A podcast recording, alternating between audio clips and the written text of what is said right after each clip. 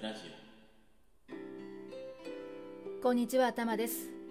本日もラジオトークをキーステーションに兵庫県からお送りしております。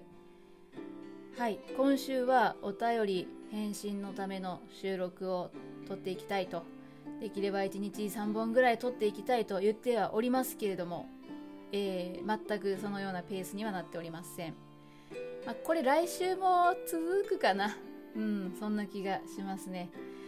はい、えー今回お便りの返信会を収録しているんですけれども、えーいただいているお便りっていうのは以前私がラジオトークの中で子供の頃に行ってみたかった場所とか見たかったところ憧れたものありますか？そしてその夢は叶いましたか？もしエピソードがあれば送ってくださいっていうふうにね、まお便りを募集しましてそれに対して、えー返信といいますかいただいたお便りに返信収録をするということになっております。以前ライブの中でも、えー返信会やったんですけれどもその中であ、あのーお話ゆっくりお話できなかったこととかね改めてせっかくなので収録していきたいなと思って今回このようにしております。はいまあお便りたくさんいただきましてねまだまだこれからお便り返信会収録していくんですけれども、えー今回お便りをいただいたのはのどクリックさんからです。はい、のどクリックさんはですね、もともと私、頭のこの旅先を探すラジオではない方の、えー別番組ですね。朝4時から期間限定で、えー今やっているライブの方に遊びに来てくださいました。もともとお聞き戦の方なのでずっとね、あのー聞いてくださっていたようなんですけれども今回頭として、えーお便りを募集したところ、ね、こちらの番組にもお便りをくださいました。のどクリックさんありがとうございます、まあ、お便りもそうなんですけれどもいつもあのライブの方もね楽しんで聞いていただけているみたいでまたあの別の収録の方もね聞いていただいているということでめちゃくちゃ嬉しい ですね。本当に。ありがとうございます。励みにさせていただいております。ということで、えーそれではのどクリックさんのお便りの方を読んでいきたいと思います。すごく丁寧なお便りをいただきました。頭さんには初めてお便りします。私が訪れたい場所は真の始皇帝陵及び平和陽光です。綺麗に整備された博物館だけではなく最初に見た写真の発掘途中の現場を見てみたいです。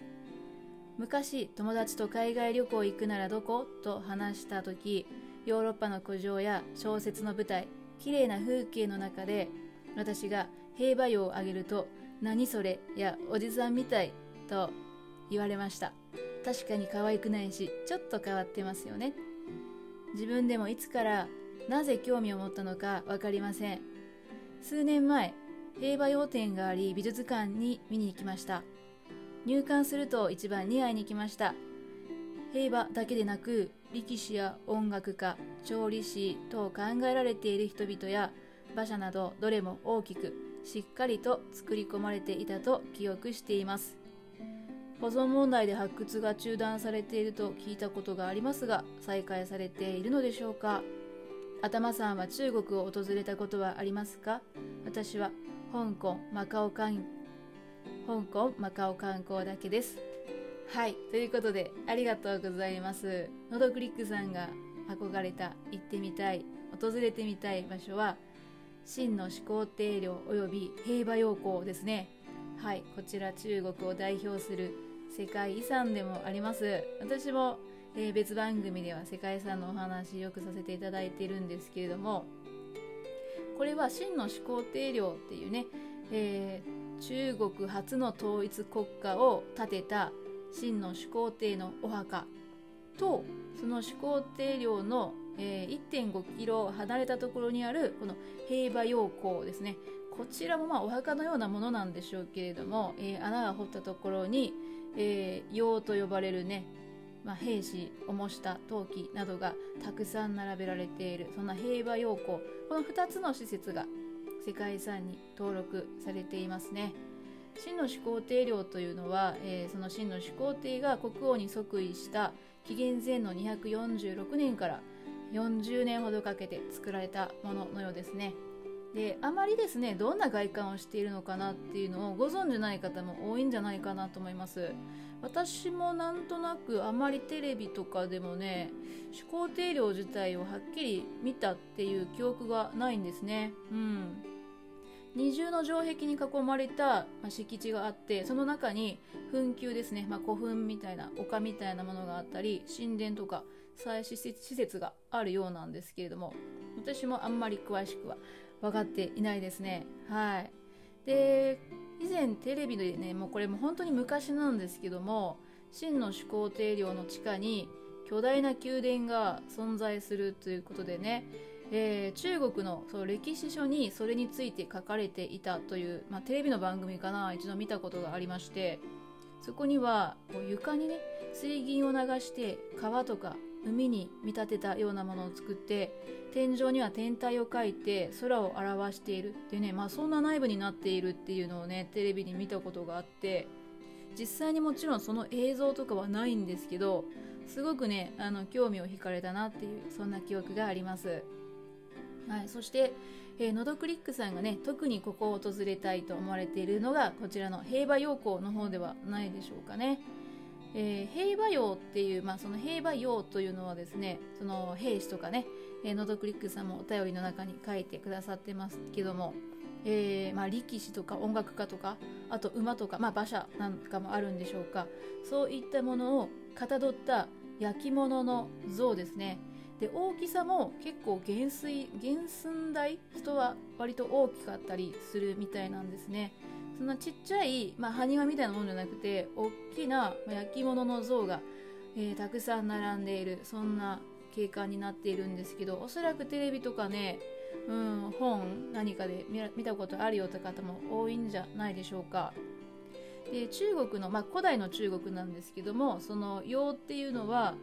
こう亡くなった方のお墓に一緒に入れる副葬品だったみたいなのでこの平和陽光は真の始皇帝のこの死後の生活を守るというようなことをね見立てて、えー、始皇帝の遺体とともに埋葬されたんじゃないかというふうに考えられていますね。